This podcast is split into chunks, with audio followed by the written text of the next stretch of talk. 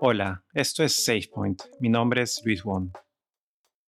Cuando recién salí de la universidad, por más que había estudiado una carrera de ingeniería, empecé a trabajar en una revista de no ficción. Se llamaba Etiqueta Negra, y digo llamaba porque lamentablemente dejó de publicarse hace unos años. La revista publicaba cada mes crónicas y perfiles, es decir, historias sobre hechos o personas, pero relatadas con elementos de ficción, como si leyéramos un cuento. Las historias eran persuasivas y tomaban mucho trabajo, tanto para el autor como para los editores. Después de unos años dejé la revista, y justo coincidió con el tiempo en que empecé a hacer juegos, y siempre tenía la idea de contar una historia no ficción a través de un juego. Hice uno que otro experimento, pero nunca llegué a hacer uno por completo. Y de hecho, tampoco había muchos otros que intentaran eso. Por eso me llamó mucho la atención cuando escuché de Atuel, un juego sobre un río. Le escribí a Pablo Cuarta, uno de los desarrolladores del juego, y decidí conversar con él para saber más sobre Atuel y sobre el proceso de llevar una historia de no ficción a un videojuego. Pablo estudió primero lengua y literatura en Argentina y poco a poco se fue metiendo al mundo de los videojuegos tras interesarse en la escritura experimental y en autores como Borges o Calvino. Este es Pablo. Y me empecé a interesar, bueno, cómo hacen los videojuegos, cómo manejan los videojuegos, su interacción y su, y su ida y vuelta con los jugadores, y cuál es el potencial eh, dentro de los videojuegos para contar historias y hacer narrativas y escritura interesante de este tipo. Luego de un tiempo cofundó la cooperativa Matajuegos, y desde ahí empezó a trabajar en juegos que se enfocan en perspectivas sociales que se nutren de lo que pasa en Argentina y en la región. Fue ahí cuando se le acercó una productora de documentales que justo estaba haciendo uno sobre el río Atuel, y querían hacer un videojuego para que vaya junto con la película. El río Atuel nace en los Andes, fluye por el desierto de Cuyo, por la provincia de Mendoza y llega a La Pampa, aunque últimamente ya no está llegando ahí. Lo que le pasa al Atuel, que es lo mismo que le pasa a, a, muchos ríos en todas partes del mundo, es que por causa del calentamiento global y la crisis climática, ya los glaciares en los Andes eh, no, se, no están volviendo año a año, se están derritiendo, no vuelven, y hay siempre menos nieve que cae en la cima, y por ende hay menos deshielo y menos agua en el río estas nieves ya no se derriten ya no, ya no, no nutren más al río. Y por esto, el oasis histórico eh, que existe en, la región de Mendoza y los pastizales de la Pampa eh, están recibiendo menos agua y se están reduciendo y la agricultura está fallando en muchos casos. Inicialmente querían que fuera un juego más sistémico, como una especie de juego de manejo de recursos, pero al equipo no le gustaba mucho la idea porque lo hacía muy impersonal y simplista, así que cambiaron de idea.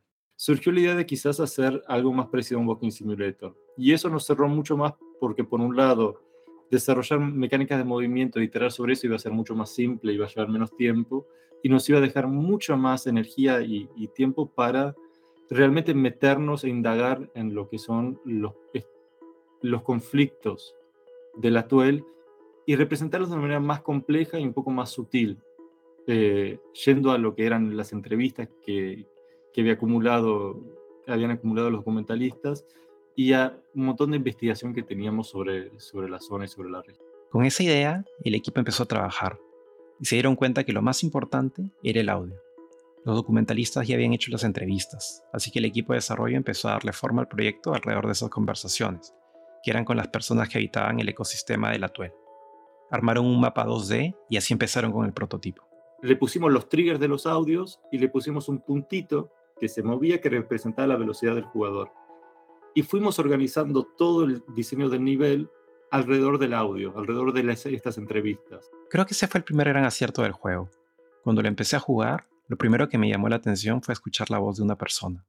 Y el río, no sé, es parte de mi ADN. Llegué de muy chico y, y escuché en él las historias de mis abuelos. ¿No? Cuando todavía no había luz, cuando... Pablo también piensa que eso fue clave. Y es súper importante que te hablen en su lenguaje, o sea, que te hablen en, con un español argentino de, de, Mendoza y de La Pampa. Y que a la gente le ha gustado.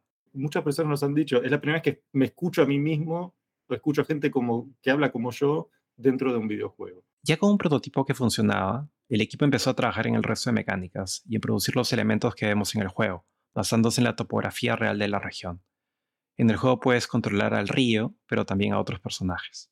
Arrancás como el deshielo que baja por los Andes, te transformas en un pez, te transformas en un zorro, y podés explorar justamente esta interconexión del ecosistema. El juego es hermoso y al mismo tiempo de retratar la historia del Atuel, se siente también como un juego que solo pudo haberse hecho en Latinoamérica. Pablo me dice que ese realismo mágico que en la literatura nació acá de alguna forma es también lo que añade un videojuego como Atuel al género de la no ficción. Si yo tengo un, un largometraje documental que estoy filmando con una cámara de alta definición, tengo que trabajar dentro de un realismo si, tengo un experto que habla sobre, biología y sobre fósiles que se encontraron en, el río del Atuel, que refieren a eh, océanos milenarios donde existían criaturas oceánicas enormes, tengo que filmar al experto y tengo que filmar al fósil y tengo que filmar al río. Dentro de Atuel, esa misma entrevista, vos estás nadando en ese río y de repente cambia la luz se pone todo azul y oscuro. Y de repente te encontrás que estás abajo de ese mar milenario y de repente estás nadando con esos peces enormes prehistóricos que entran en la escena.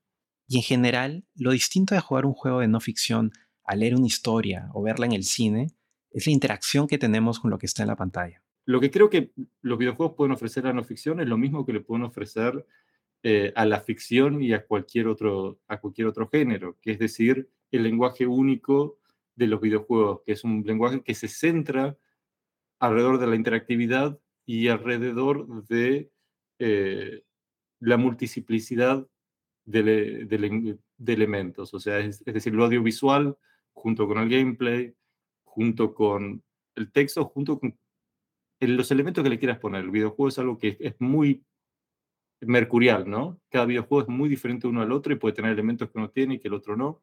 Eh, si hablamos de ficción interactiva, es un videojuego principalmente de texto. Si hablamos de un juego AAA medio hollywoodense, muy audiovisual. Eh, y el videojuego se puede hacer a medida de lo que quieras contar o de lo que quieras hacer, que quizás en otros medios es más complicado. Hablar con Pablo me dio varias ideas de lo que se podría hacer con videojuegos de no ficción, que hablen de nuestra realidad, pero también de que quizás esa es la forma en que nos diferenciamos como región tal como pasó con la literatura y los libros de García Márquez, Cortázar y Vargas Llosa. Pablo también tiene ese deseo. Hace un futuro con más juegos latinoamericanos, por favor. Atuel es un juego que pueden descargar desde itch.io. Es gratuito y pronto también estará en Steam. Esta historia fue producida y editada por mí. Si quieren seguir a Pablo en Twitter y otras redes, pueden buscarlo como PF Cuarta, con Q. La música y sonidos de este episodio fueron cedidos generosamente por la casa documental 1201 Project y la banda rumana Makunouchi Vento. El resto de la música es de Epidemic Sound. Gracias por escuchar.